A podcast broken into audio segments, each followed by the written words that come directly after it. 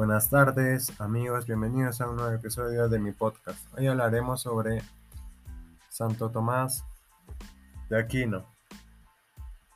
¿Quién fue Santo Tomás de Aquino? Fue un filósofo medieval que abordó brillantemente una profunda y perdurable reformulación de la teología cristiana.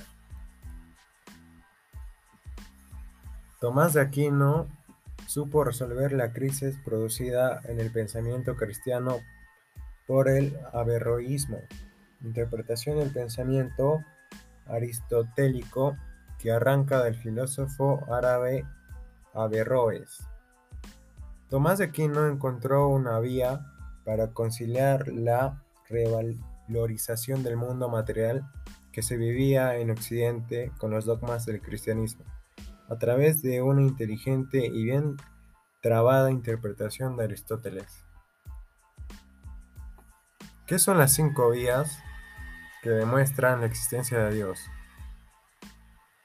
Son la simplicidad de la divina esencial, la perfección de la divina esencial, la infinidad de Dios, la inmutabilidad de Dios y la unidad de Dios. Estas vías han sido explicadas de una forma más propia para nuestra época de la siguiente manera.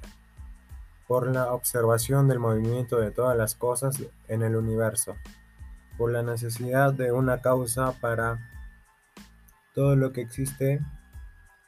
Porque nada puede darse el ser sin haber sido. Por el orden que maravillosamente rige a todos los seres del universo.